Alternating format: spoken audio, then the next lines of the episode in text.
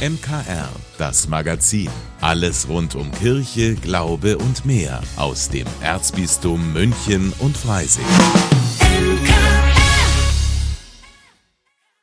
Heute mit Corbinian Bauer. Also jetzt ist er endlich da, der Sommer, zumindest meteorologisch gesehen, ist ja heute der Sommeranfang. Und jetzt noch ein paar Wolken weniger und ein paar Grad wärmer und ja, ich wäre voll zufrieden. Aber für so einen richtig tollen Sommer braucht es ja mehr als nur Sonne und Wärme, oder? Was gehört für Sie denn zu einem gelungenen Sommer, haben wir gefragt. Unbeschwertheit, schönes Wetter und viel Zeit mit Leuten verbringen. Ich würde auch sagen, Wetter ist wichtig und kein Corona wäre toll und Urlaub. Ich brauche auf jeden Fall mehr und Sonne natürlich, obwohl so mega heiß muss es jetzt auch nicht sein. Aber ich brauche eigentlich recht wenig. Eine Bibliothek mit vielen Büchern und einem Laptop. Ein See oder Wasser und Sonne wäre ganz toll. Sonne, Meer, Strand, kaltes Getränk. Gutes Wetter, dass die Freunde da sind und Urlaub natürlich im besten Fall.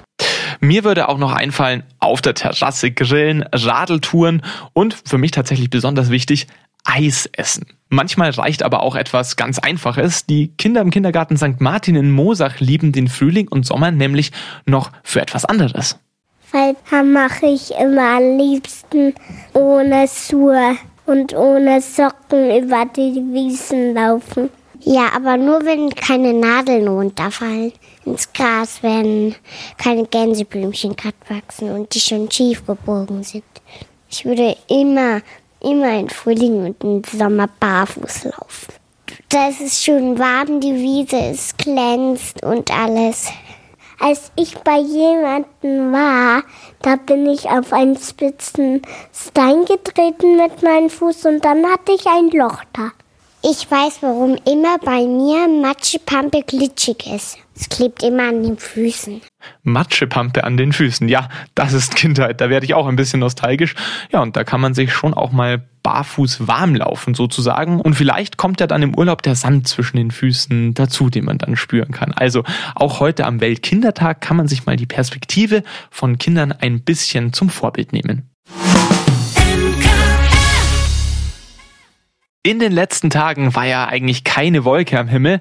Eigentlich das perfekte Wetter, um beim Wandern mal die Aussicht von den Bergen zu genießen. Genau das hat meine Kollegin Michelle Mink gemacht. Wir haben sie mal auf den Hohen Peißenberg geschickt. Auf dem gibt's nämlich genau wegen der tollen Aussicht dort die älteste Bergwetterbeobachtungsstation der Welt und ein meteorologisches Observatorium obendrauf. Sie hat mit dem Wetterbeobachter Stefan Schwarzer gesprochen. Glück mit dem Wetter hatten die beiden aber an diesem Tag nicht. Wir müssen nur überlegen, was wir machen, wenn es jetzt wirklich anfängt zu Ja. schiffen. Ja. Und das wird. Und man sieht es ja unten, da so richtig die, die, die Streifen. Das ist ja alles der Niederschlag. Ein bisschen, das ist so ein bisschen unsere Richtung. Ne? Was macht man am besten, wenn es hier anfängt zu gewittern? Äh, irgendwo reingehen, auf jeden Fall. Ne? Das ist wie in den richtigen Bergen. Gewitter sind hier oben wirklich saugefährlich. Setzen uns vielleicht ins Auto oder so. Dann machen wir das doch jetzt auch. Wir stehen mit dem Auto an der Bergkante und schauen ins Voralpenland. Normalerweise, wenn jetzt die Wolken nicht da wären, wenn jetzt bessere Sicht wäre, könnte man da hinten München sehen. Da vorne ist der Ammersee eigentlich zu sehen, da wo jetzt diese graue-schwarze Wand ist. Warum ist man auf die Idee gekommen, ausgerechnet hier das Wetter zu beobachten? Angefangen hat es eigentlich 1780 äh, durch die Meteorologica Societas Palatina. Das war eine Gesellschaft, die die Idee hatte, weltweit das Wetter zu beobachten. Und jetzt geht's los. Jetzt geht's Ja. los. Wir waren bei der Societas Palatina, die hatten die Idee, ähm, weltweit zu gleichen Bedingungen, zu gleichen Zeiten mit den ähnlichen Instrumenten Wetter zu beobachten. Das war äh, für die Zeit absolute geniale Idee. Von sowas gab es eigentlich noch nicht. Und sie haben ein Messnetz aufgebaut, das fast weltweit gearbeitet hat. Und man hat sich halt den Ort ausgesucht, weil er ziemlich ja, exklusiv ist. Wir stehen über den Dingen, wir sind 200, 300 Meter über dem Tal. Dementsprechend heftig sind so die Wettererscheinungen, wie es jetzt ist. Es fängt nämlich leicht an zu hageln, habe ich das Gefühl. Das war jetzt ein heftiger, aber kurzer Schauer. Wir wollten eigentlich gerade aussteigen, da hat es aber nochmal gedonnert. Was sagt denn der Fachmann? Es war jetzt hoffentlich nur ein einzelner Schlag. Erstmal die Finger raushalten. Ah, jetzt sieht man auch das Observatorium. Es kommt aus dem Nebel wieder hervor. Wir machen hier Klimaforschung und zwar auf Basis der Luftchemie. Wir haben zwar hier oben die älteste Bergwetterwarte der Welt. Hauptsache ist jetzt hier mittlerweile die Luftchemie. Allerdings machen wir auch viele andere Sachen. Wir machen immer noch Wetteraufzeichnungen, also natürlich elektronisch. Wir machen Radar, sieht man ja ganz gut. Da oben haben wir dieser, diesen Golfball auf, auf unserem Turm. Das ist unser Forschungs- und Entwicklungsradar, was wir hier haben. Das findet hier oben am Observatorium statt. Wir können ja mal in den Klimagarten gehen. Hier stehen ganz viele Gerätschaften auf einer Wiese herum. Ja, wir haben hier verschiedenste Messgeräte. Jetzt natürlich ganz wichtig die Niederschlagsmessgeräte. Dann haben wir ganz oben unseren Windgeber, Windmast. Man sieht, obwohl wir eigentlich eine schöne Schauerzelle haben, äh, bewegt sich unser Anemometer eigentlich überhaupt nicht. Sieht ein bisschen aus wie drei Eislöffel, die zusammengeschweißt sind. Und was, was machen Sie dann mit den Ergebnissen, die Sie hier bekommen? Die Ergebnisse laufen natürlich erstmal in eine Datenbank und dann kann man das Ganze natürlich auswerten und vergleichen, wie sich zum Beispiel ein Jahr entwickelt oder entwickelt hat. Dann vielen Dank. Bitteschön. Und äh, ich hoffe, wir sehen uns noch mal wieder. Tschüss. So, und ich mache mich jetzt auf den Weg zu dem Ort, wo das Ganze seinen Anfang genommen hat, die Wetterbeobachtung. Dort treffe ich Pfarrer Dr. Robert Kröpfel. Er ist der zuständige Pfarrer für den Pfarrverband Peiting-Hohenpeißenberg. Da ist schon die Tür offen. genau, Dr. Kröpfel, richtig? Ja, genau. Freut mich.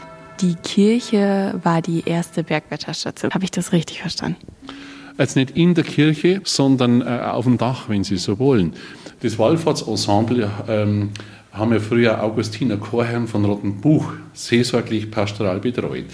Das heißt, die Augustiner Chorherren waren damals eine Ordensgemeinschaft, die sehr offen waren für naturwissenschaftliche Phänomene zum Untersuchen. Und die hatten auch die Patres dann, die auch die Ausbildung hatten, ein Studium.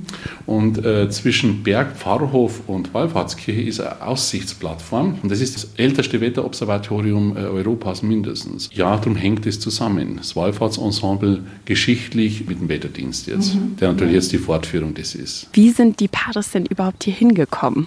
Ja, das war damals so der Geist der Naturwissenschaft, der äh, manche beflügelt hat. Und damals haben die heute ein paar gehabt, die haben sich da interessiert und haben es Ausschau gehalten. Natürlich muss man auf einen Berg, da hat sie eben das hier heroben angeboten. Mittlerweile ist auch die Sonne wieder rausgekommen und hier ist auch wieder ein bisschen Leben. Man sieht hier ein paar Wanderer und mit einem von den Wanderern spreche ich jetzt mal.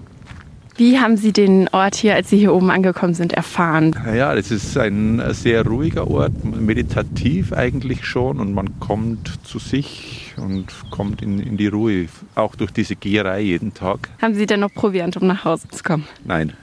Ich muss mir irgendwo Wasser besorgen, aber bin in einer Stunde wahrscheinlich wieder unten. Wasser gibt es auf dem Hohen Peißenberg ja eigentlich genug, nur eben von oben.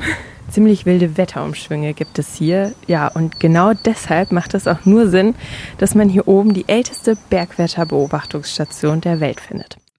Michel Mink vom Hohen Peißenberg, an dem die älteste Wetterbeobachtungsstation der Welt steht und die einen, sagen wir mal im weitesten Sinne, kirchlichen Ursprung hat. Mehr als 1000 Jahre ist er alt und er lockt jedes Jahr zigtausend Besucher nach Franken, der Bamberger Dom. Und klar, rund um dieses imposante Bauwerk gibt's natürlich auch viel zu entdecken.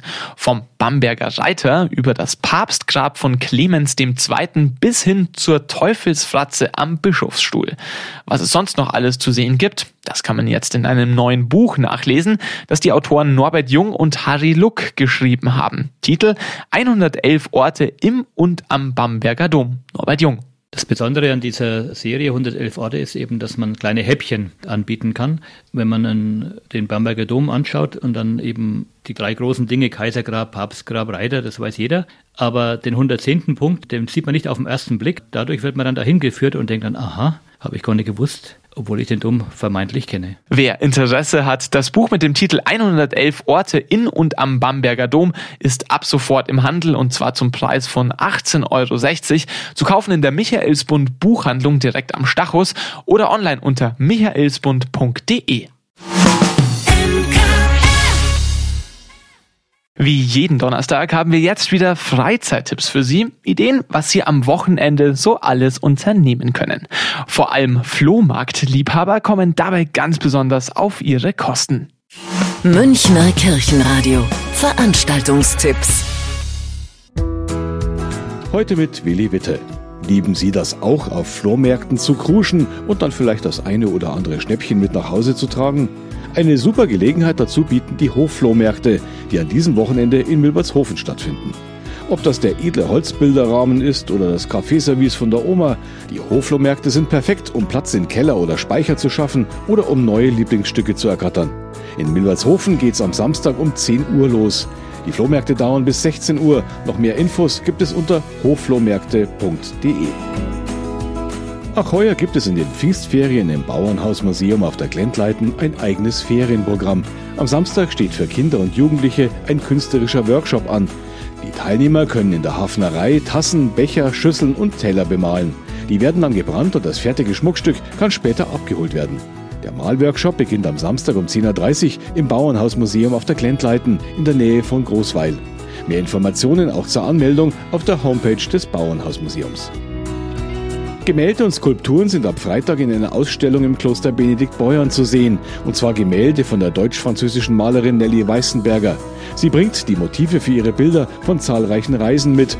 Immer entstehen die Werke in der Natur und weil die Künstlerin meist in sonnigen Ländern unterwegs ist, sind sie in warmen, hellen Farben gehalten. Ergänzt werden die Werke von Weißenberger durch die Skulpturen des iranischen Künstlers Sayed Faslola Setayesh. Der Iraner ist ein Meister seines Fachs, doch ihm geht es nicht um Schönheit, sondern um Wahrheit. Er will, dass die Betrachter ihre eigene Wahrheit finden, thematisiert globale Ungerechtigkeit und politisches Ungleichgewicht. Setayesh steht noch bis Dienstag im Kloster für Gespräche zur Verfügung. Die Ausstellung im Kloster Benedikt Beuern ist am Wochenende von 9 bis 18 Uhr im Kreuzgang zu sehen. Ich wünsche Ihnen und euch ein schönes Wochenende.